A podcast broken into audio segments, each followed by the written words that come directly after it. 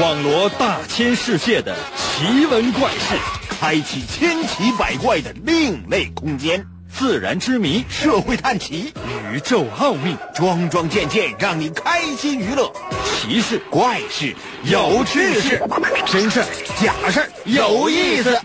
天下之大，无奇不有，信与不信，全在你一念之间。信不信，有你。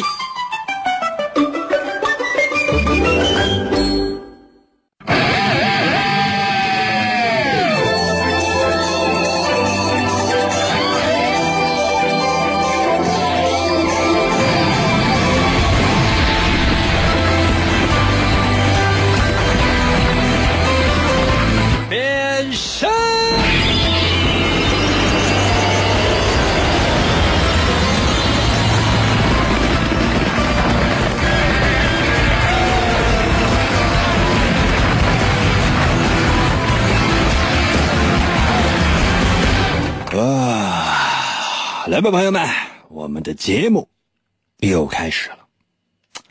那既然我们的节目已经开始了，你为什么还不跑呢？那有些朋友说：“你看，从来没有听说过，说哪是谁的节目开始，不都是让听众就都来吗？”我们不是真的，你要加小心。我们节目开始，你最好赶紧跑，要不然的话，真是你一不留神，一不小心掉入了我的银坑，或者呢，哎，仗着自己呢多少有那么几分才华。竟然呢，通过微信的方式参与到了我们的节目当中来，你就会发现，身心都会受到各种各样的伤害。有些朋友说：“那我就不信这个邪，我就不信这个邪，我是一定要参与这个节目，我倒要看一看能受到多大的伤害。”OK，还是那句话，古往今来流传的那句话：“天堂有路你不走，地狱无门你自来投。”好好的就走你的阳关道呗。这边的独木桥，你说你非来过来挤什么？有没有才华？有才华的随时随地参与，没有才华的，欢迎你来受辱。说的这么吓人，如果是第一次收听我们的节目的话呢，你可能会觉得非常的奇怪，觉得所有人都有病。但是你没有想过啊，当你纵观你的整个人生，你人生当中遇到的每一个人。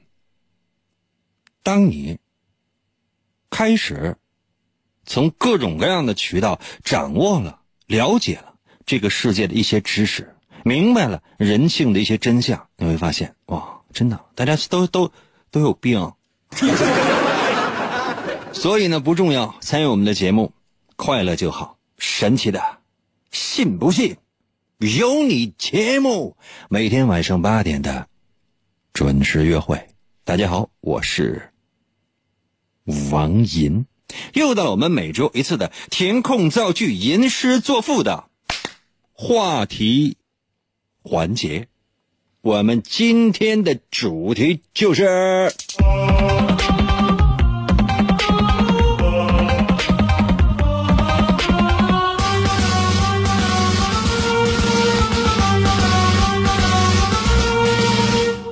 传说。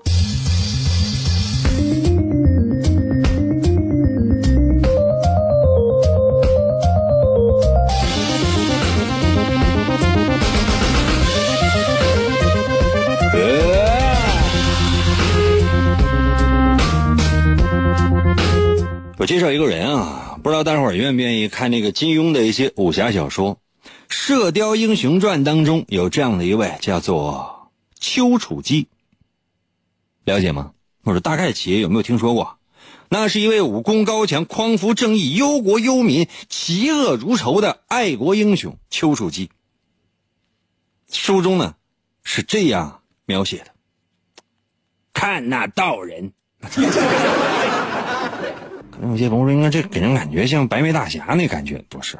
金庸是这样描写的：看那个道人啊，头戴斗笠，身披蓑衣，全身上下是罩满了风雪，背上斜插了一柄长剑，剑把上黄色的丝条在风中左右的飘摆，风雪漫天，他大步独行，实在是气概非凡。见此道人，身高过丈，是虎背熊腰，眼角眉梢带着千般的杀气，身前背后带着百步的威风。可能有些朋友说：“应该这玩意儿，金庸的武侠里边有吗？”可能有。最早啊，在金庸里边，那武侠里边说的什么呢？说这个丘处机呢，就溜达，溜达到哪儿呢？到这个叫是叫什么村来着？杨家村、郭家村啊、石家村。我说实话，朋友们，时间太长，我记不太清了。当时呢，是看见了郭靖和杨康，当然杨康的生父啊，他们的两位生父杨铁心啊和那个郭靖他爸叫什么郭啸天啊，然后呢，就三个人呢就是交手，双方呢打来打去，主要呢就是都以为对方可能都是敌人，打来打去之后发现不是，那都是同道中人。后来呢，大家伙就在一起啊吃饭喝酒，当然也没有什么饭，粗茶淡饭，但酒。肯定也不是什么好酒，酒无好酒，这菜无好菜。但是这三个人聊得非常的投机，后来呢就成为了非常好的朋友。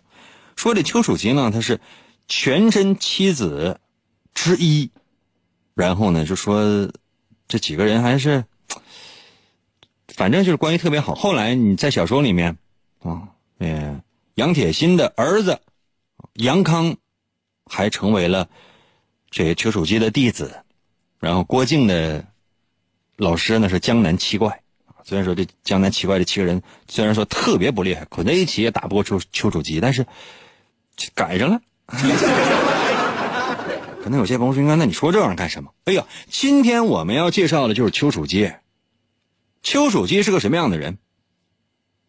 一二二七年，那一一四八年。出生一一四八年出生，一二二七年的七月二十三号，啊，先逝。一二二七年的七月二十三号，就离开了这个世界。道号呢是长春子，应该说是这个就是就是一个道士吧。但是呢，他在这个整个的中国历史上呢，确实留下了很浓重的一笔。你看哈，不光是在这个。这个《射雕英雄传》和《神雕侠侣》是金庸的武侠小说当中啊，说这丘处机呢，他是一个特别，呃，具有豪迈之气、非凡气概，然后武功高强的这样的一个道士。就真正的在历史上，他呢也是一个英雄。八十来岁啊，在这个世界上活了，这八十来年干了不少的事儿。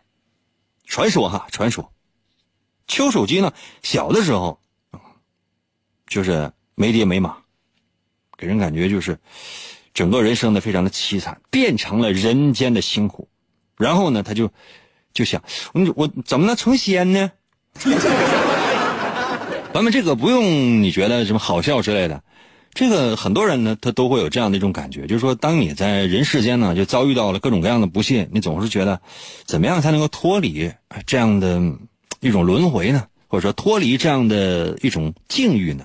那很多人呢都开始啊想这样的一些事情，所以呢，小的时候这丘处机呢就开始叫顶戴松花吃松子，松溪鹤月饮松风，就是就说白了就是在树树林里边活。传说啊，他小的时候为了磨练自己的意志，把铜钱啊铜钱往哪扔呢？就往那些就是特别不好找的地方。这钱但凡只要丢了。掉哪儿了？你就再也找不着了。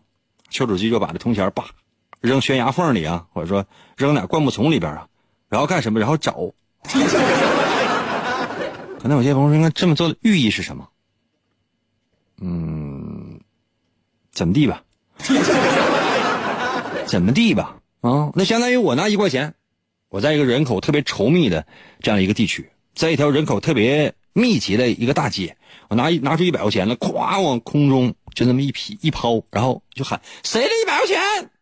一万多人啊抢！然后呢，我要从这一万多人身上再把这一百块钱找出来。可能有些朋友说：“应该应，那你怎么找？我这钱我写名了。写名啊，估计也找不着。但是丘处机很小的时候就开始磨练自己的意志。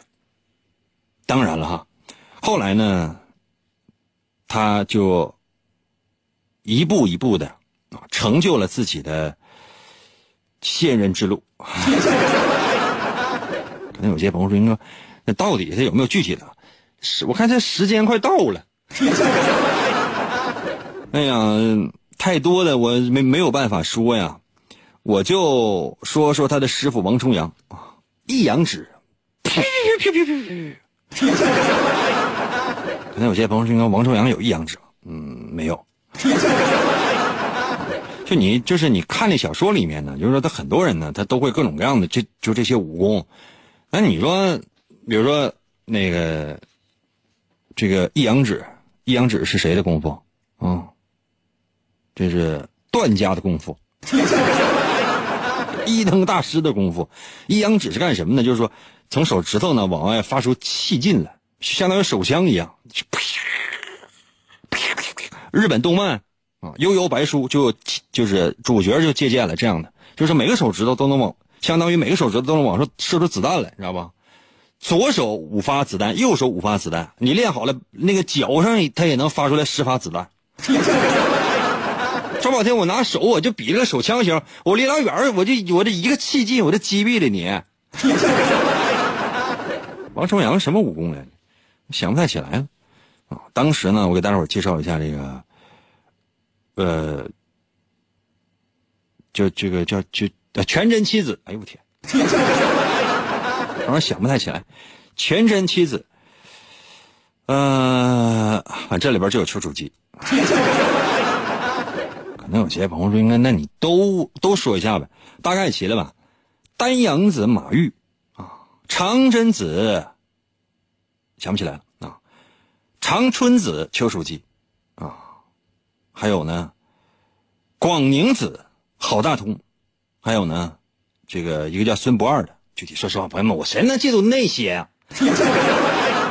就是差不太多就可以了啊。当时呢，这个丘处机呢。呃，只是啊，这个全真七子之一。后来呢，就是真实的历史之上的真实的历史。当时丘处机呢是担任了全真教第五任的掌教，相当于这个武侠里边那个掌门是一样的。那是在一二零三年的时候，当时的情况是，这华夏大地呢是一片战乱。到一二一九年的时候，成吉思汗就派一个使者。请这个丘处机到蒙古去跟他见面。你看金庸小说里面，这个丘处机呢也是跟成吉思汗呢见过面的，但跟小说里边呢是不太一样。丘处机呢确实见到了，见到就说，呃，劝这成吉思汗说：“你看啊，嗯，咱就搁这儿待着不行吗？你到处打啥？那成吉思汗那也不能听他的呀，就该打还是打呀。”后来呢，成吉思汗就打的太狠了。打的这全世界提到成吉思汗的名字都嘚瑟。朋友们，这个不是开玩笑，就是说你当你研究一下历史，你会发现成吉思汗他不是像你在历史书上看到的那样，很多国家的人就提到成吉思汗的时候，会觉得这是一个这个杀人的恶魔杀人的恶魔。他跟那个电视里边演的那个什么特别一个豪爽的大叔啊，什么特别喜欢郭靖啊，还要把自己的闺女啊嫁给郭靖啊，等等等等。但是，有着截然相反的，呃，这样的一种历史形象。呃，咱会说丘处机啊，丘处机，他呢曾经在这个成吉思汗暮年的时候，继续呢还是在这个到处的打仗。然后丘处机呢曾经自己啊，这跟几个徒弟吧，七十多岁的时候，那他八十去世的嘛，七十多岁的时候，还曾经呢去再次见到过一次成吉思汗。跟他讲了长生之道，就是说，如果你想长生、长生不老，如果你想活的时间长，你要清心寡欲。第二呢，就是如果你想一统天下的话，你不能胡乱的屠杀，因为这个蒙古大大部队到哪之后就先屠城，就告诉你出来，出来。如果人告诉你我来了，现在出来，男的全全杀，女人和小孩可以保留，如果不出来，全死。就是不废话，不跟你不跟你废话，就是你你出不出来死一半。另外呢，丘处机呢还跟这个陈列思汗说：“你看啊，第三个什么呢？就是说你既然你现在已经呢这么厉害了，那你就要施仁政，你要爱护你的子民。”陈列思汗听没听那是他的事情，但是丘处机做的这件事情，确实，在整个这个历史上，都留下了非常厉害的一笔。这些呢，有些是传说。有一些不是，这是历史上真实的故事，但是大部分到后来完全都成了传。大约五十多年前，一位名叫王寅的美术系学生，为了报效国家，毅然决然的想要投笔从戎，不过因为过于瘦弱而被拒绝。但他一心想为国家服务。一次偶然的机会，他自愿参加了秘密的超级主持人改造计划。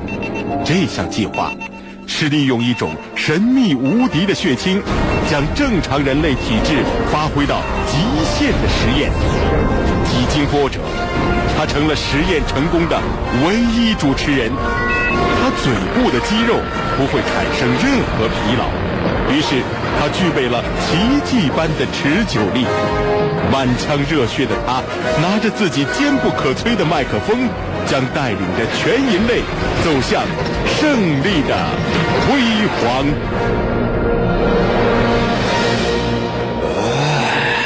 来喽，继续回到我们神奇的“信不信由你”节目当中来吧。大家好，我是王银。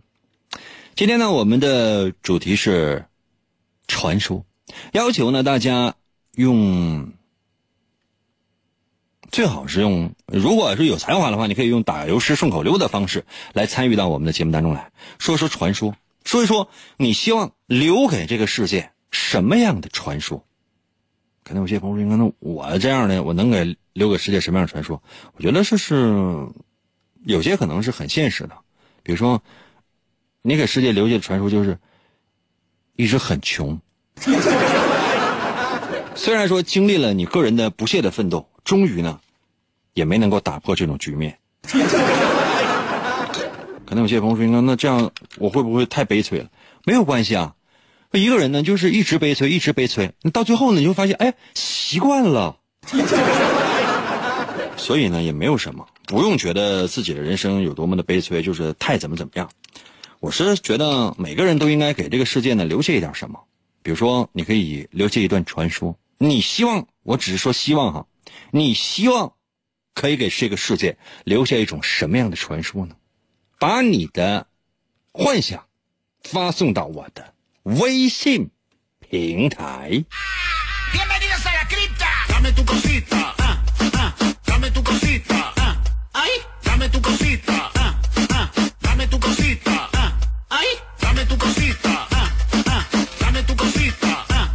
六到了微信留言说：“我希望成为第一个不会死的人。”六啊，我说的是你给江湖要留下什么样的一个传说？这什么传说？不死啊？就是咱把能把话说全不？死是都会死的。我告诉你，人类啊是这样的，人类为什么他都会有生老病死？这个我不知道应该怎么跟大伙解释，因为。死亡是对所有的人类唯一公平的一种东西。死亡是对所有的人类唯一公平的一种东西，就是说，无论你有多有钱，啊，就是说你整个是这个地球一半是你的，你也会死。那你有没有想过，如果这地球一半是你的，哎，你不会死，而且呢，永远保持年轻，体力啊、身体啊、精力各各个方面这都特别够用。你得把这个世界走成啥样啊？万一呢？你要真是一个就特别善良的一个人，就即便你是一个特别善良的人，你的一些想法做法也不见得就对。相反，如果你是一个特别邪恶的一个人，特别坏的一个人，你知道这个世界上有多少人因为你而遭殃啊？所以说，就是到到点差不多就只能死啊。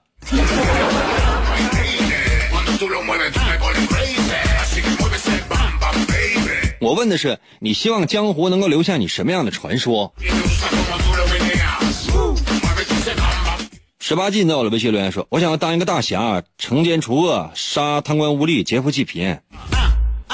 我是说问你的，不是说你要想要做什么，我是希望就说在你离开这个世界，或者说在你不再在江湖出现的这段时间，你希望江湖上关于你会留下什么样的一个传说？不是你想干你想干啥跟我没有任任何的关系。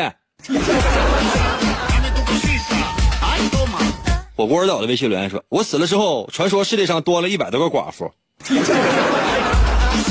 那一百多个妇女，那个丈夫都是你弄死的呀？这简直了！这重婚就应该早就被击毙了。”一个表情到了微信留言说：“大金链子脖上挂，狮子老虎满身爬，手拿啤酒笑嘻哈，转身就问你瞅啥？”这是东北大哥的一个一个传说和描写，这跟你有什么关系？你看你长得那么猥琐，你能不能低头把那瓶盖给我捡起来？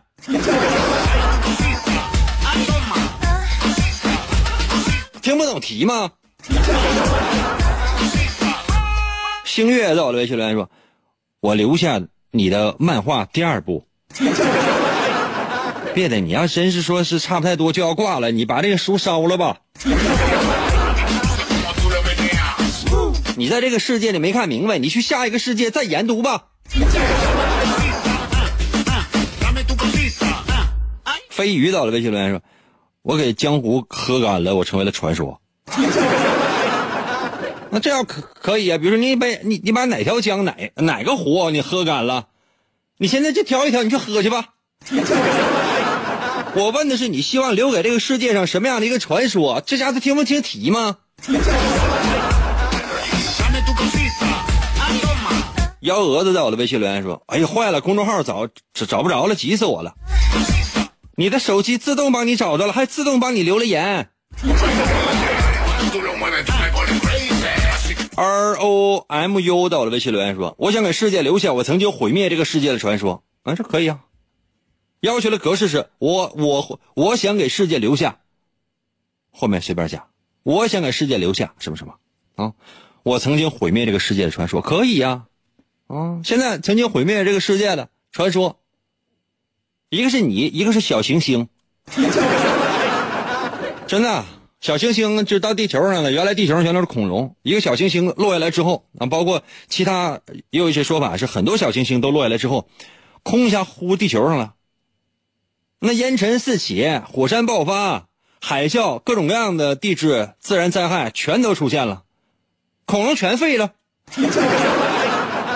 第二个出现就是你，你来到这个地球上，你跟他霍霍，给主持人发微信，这家伙念完之后，所有听众都烦死了。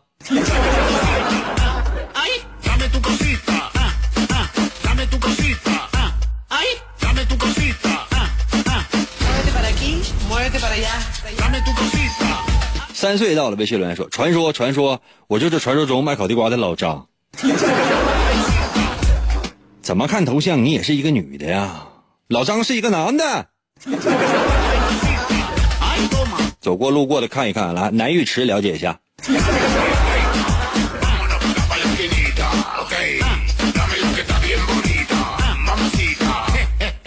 动动脑，想一想。”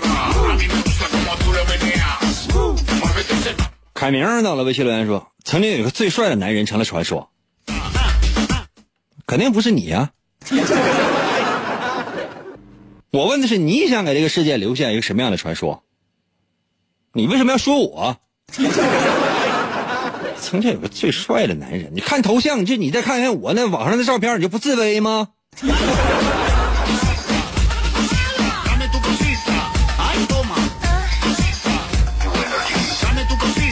？B O B 到了，微信留言说：“我想给世界留下一个死后别人一句‘我去动了动了’，哎哎哎哎，活了活了活这样的一个故事。”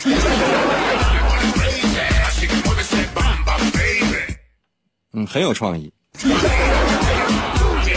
这就是诈尸呢，真的。如果是我碰见你这样的话，我可能会说：“哎，别别别，别让他起来来，火化的钱我都交了。”干啥烧一半他还活了动了？干啥玩意儿？火给我大一点！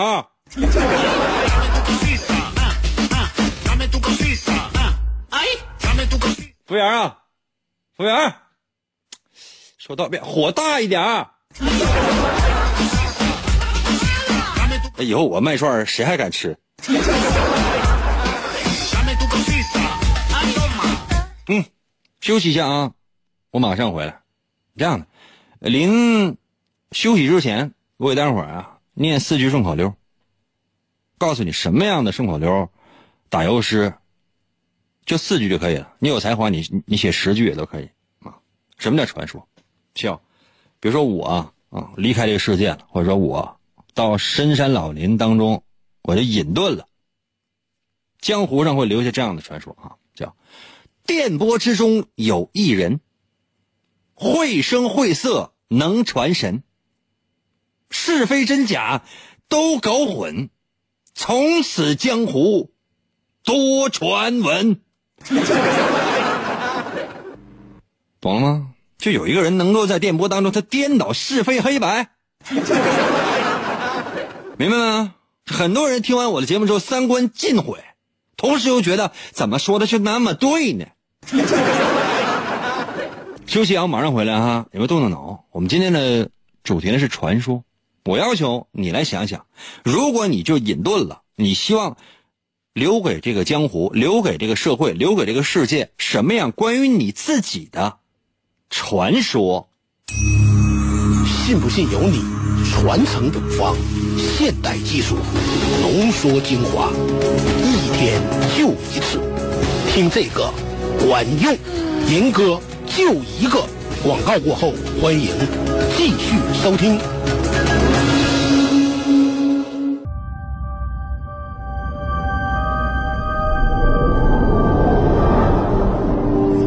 他的父母来自于现实和虚幻两个不同的世界。总有一天，你能结合两个世界。他是现实和虚幻的孩子。你一直都很特别，你的存在有着更重要的意义，承担起你的使命，用声音成为 king。他在现实的沙漠中找到连接虚幻的钥匙。这三个叉的麦克风当中有着神奇的力量，用你的声音开启它吧。这把三叉麦克风，如若落入恶徒之手，将会带来灾难和毁灭。只有交给真正的勇者，才能促成现实和虚幻的完美结合。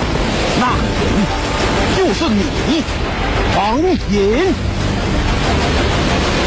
面对巨大的困难，你只能向前。我能行吗？只有你能，王莹高举着三叉麦克风，游走在现实和虚幻之间，用声音为武器，劈波斩浪，勇猛前行。哇！继续回到我们神奇的“信不信由你”节目当中来吧。大家好，我是王银。今天呢是我们的吟诗作赋话题环节，我们今天的主题是传说。我要求大家来说一说，如果你离开了这个江湖，离开了你奋斗的事业，离开了你现在所有的生活，你希望留下一段什么样的传说？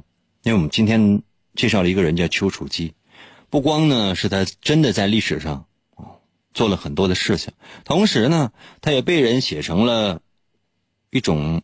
描绘成了一种艺术形象，让很多人呢都认识到这个人真的是一位侠客。那你希望能够给这个世界留下一个关于你的什么样的传说呢？记住啊，是关于你的，关于你自己的传说。比如说后人提到你的时候，就说：“哎呀，这个人怎么怎么样？”比如说啊，以后啊，如果我退出了主持界，这江湖上流传关于我的传说就是：“哎呀，这这老能扒瞎了。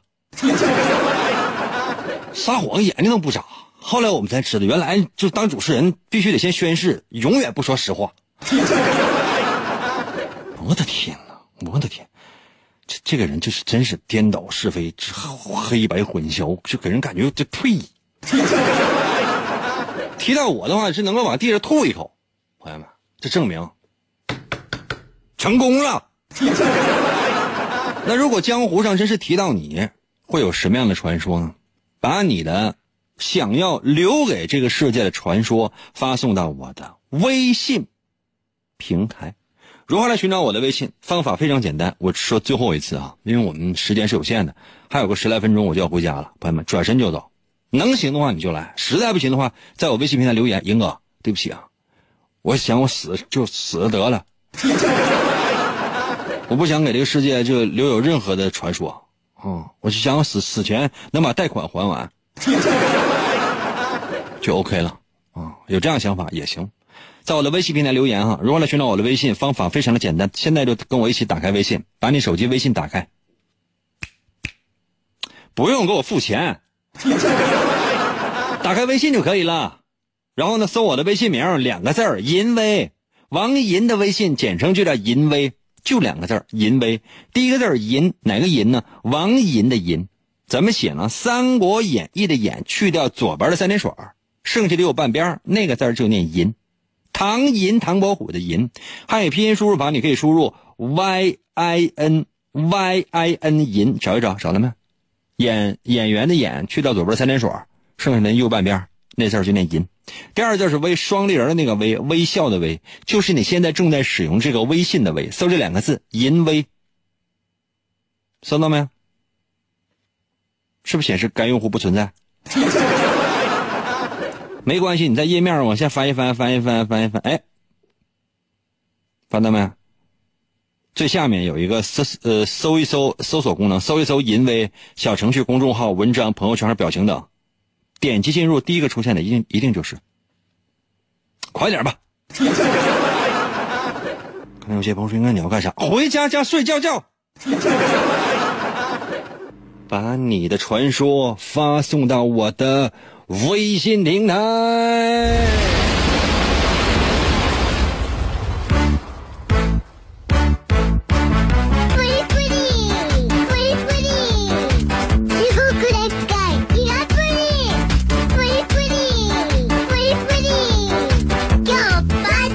小老虎到了，微信留言说：“英哥，你那个头像不是啃骨头的狗吗？”对啊，我就是狗啊。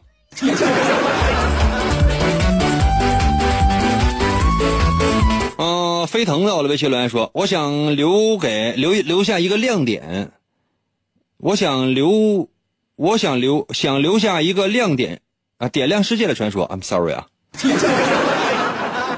这几个字被我念稀碎稀碎的。哎呀，如果实现了，我得赚老多钱了。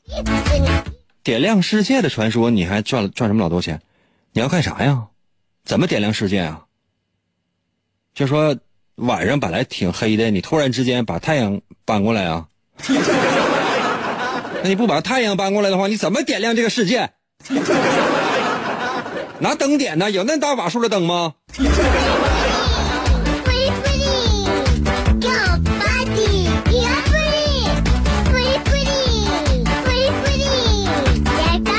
清幽到了，微信留言说：“烤串、啤酒、小餐桌，三五知己一顿说。要问资产有多少，白宫就只能当狗窝。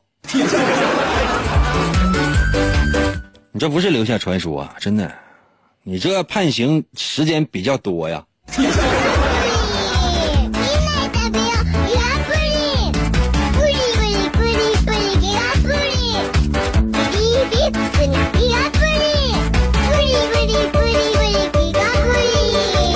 我的飞鹏又发了一条微信，在我的微信留言啊，就是那个赢哥，我是一个卖灯的，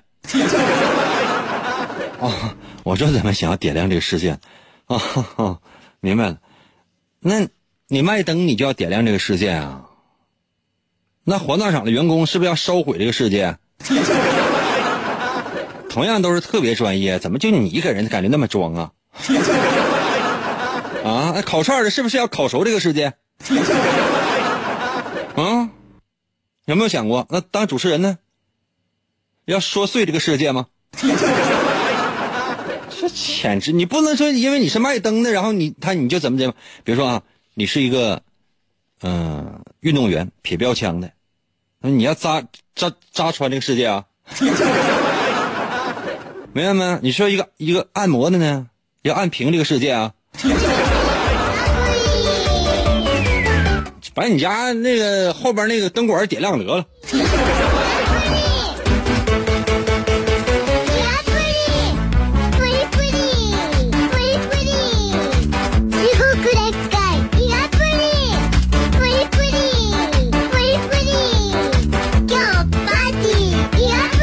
哎呀，哎呀，QQQ 在我的微信留言说，我希望能留下这样的传说。等高考结束之后，清华给我打电话问我去不去，我说不去，不爱去北京。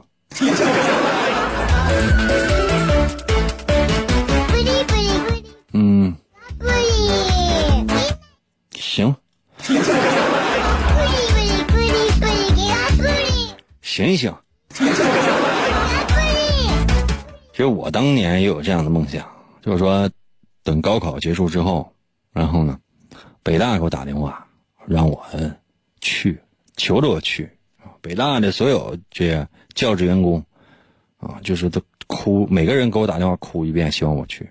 然后我说啊，等我吃完这个雪糕，我再想一想。我刚吃完这根雪糕，突然之间又接到电话，哎呀，那边的又是北大的教职员工给我打电话。我说你这样，我再吃一根。不是我吹，他们愿意等。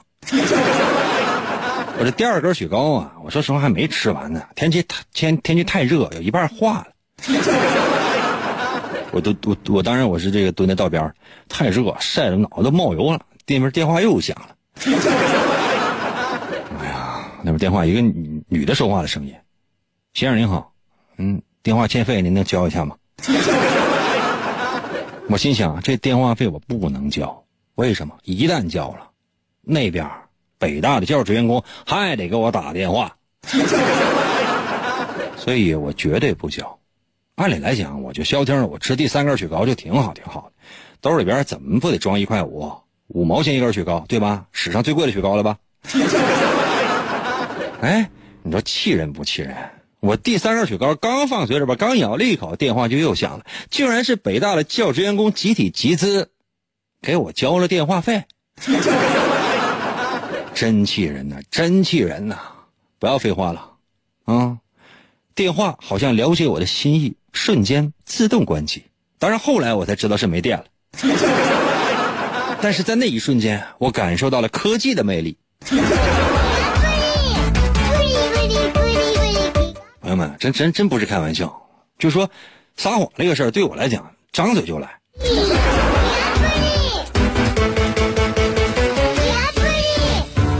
那悟到了微信留言了，我来创新与开拓，新奇软件由我做，拨云见日有特色，完美消除了马赛克。视频中人赤果果，遮挡之处全脱落。若是成功，肯定火。将来我就是剧剧剧情，就是情字吧。另外哥呀，若成功了，你。你来给我代言呗，完了，英哥广告词你随便说呗。我给你带啥烟呢？我希望能在我的脸上给我打上马赛克。嗯，日本的有个议员啊，日本有个议员，然后就是说说他的竞选宣言是什么？如果他要是竞选成功，所有宅男能在。网上看到的那些番，啊，不具体解释了哈，全都没有任何马赛克，就他将取消所有的马赛克。据说啊，这前几天统计的数据，前几天他的投票就投票率已经达到了三十万。看到没？就说这人就知道自己心里边，就他知道周围这些人心里想的是什么，感同感同身受。用自己内心的真实想法去面对这个世界你必然会得到其他人的支持。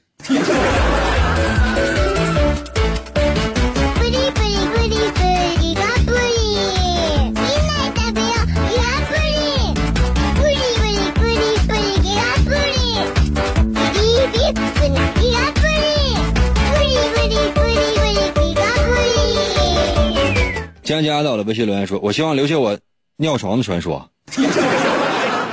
有如滔滔江水连绵不绝，又有如黄河泛滥一发而不可收拾。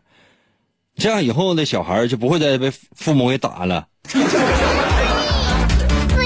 不是你现在这留下这个传说，不是说是因为你这个尿床尿特别狠，然后就是说其他小孩跟你比，这都不算什么，不是这样的。你要真是留下这样的传说的话，那就会有科学家会想尽一切办法找到你，就是研究你的整个的这个生理结构，是怎么做到的？就上面喝水，底下它就能储水了呢？没有任何的循环和消化的过程吗？就直接的出来吗？那你有没有想过，那你从此以后就不再需要穿裤子了？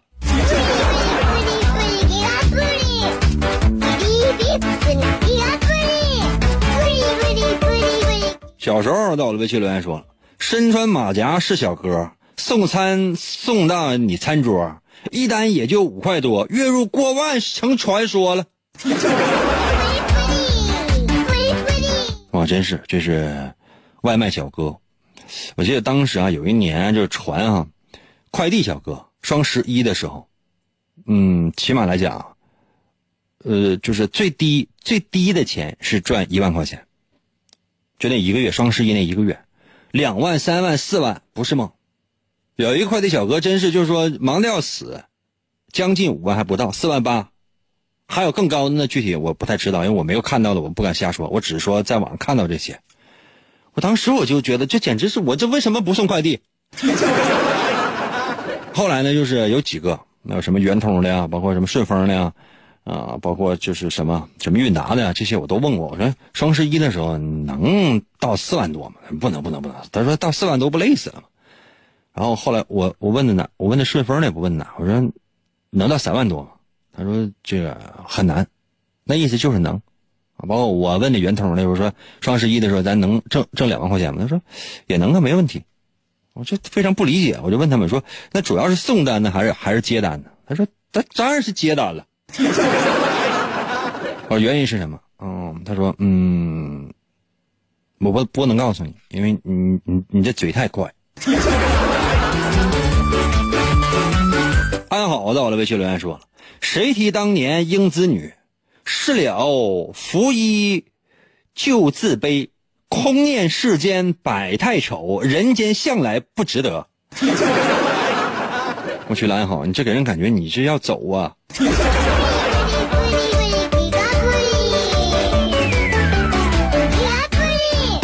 行道到了，微信留言说了：“英俊潇洒一小哥，才智无双，魅力多，奈何美女都爱我，名动中华流传说。”出去！自吹自擂，你你照搬了我的套路。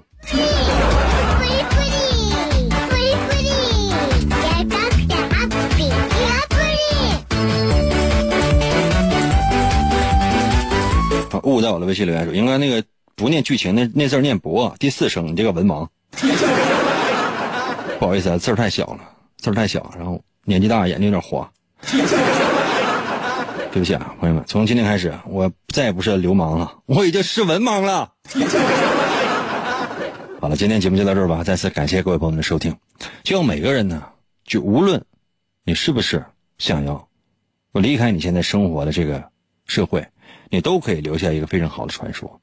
当人们提到你的时候呢，总会有一段让他们感觉到你值得去让他们传说的人生经历。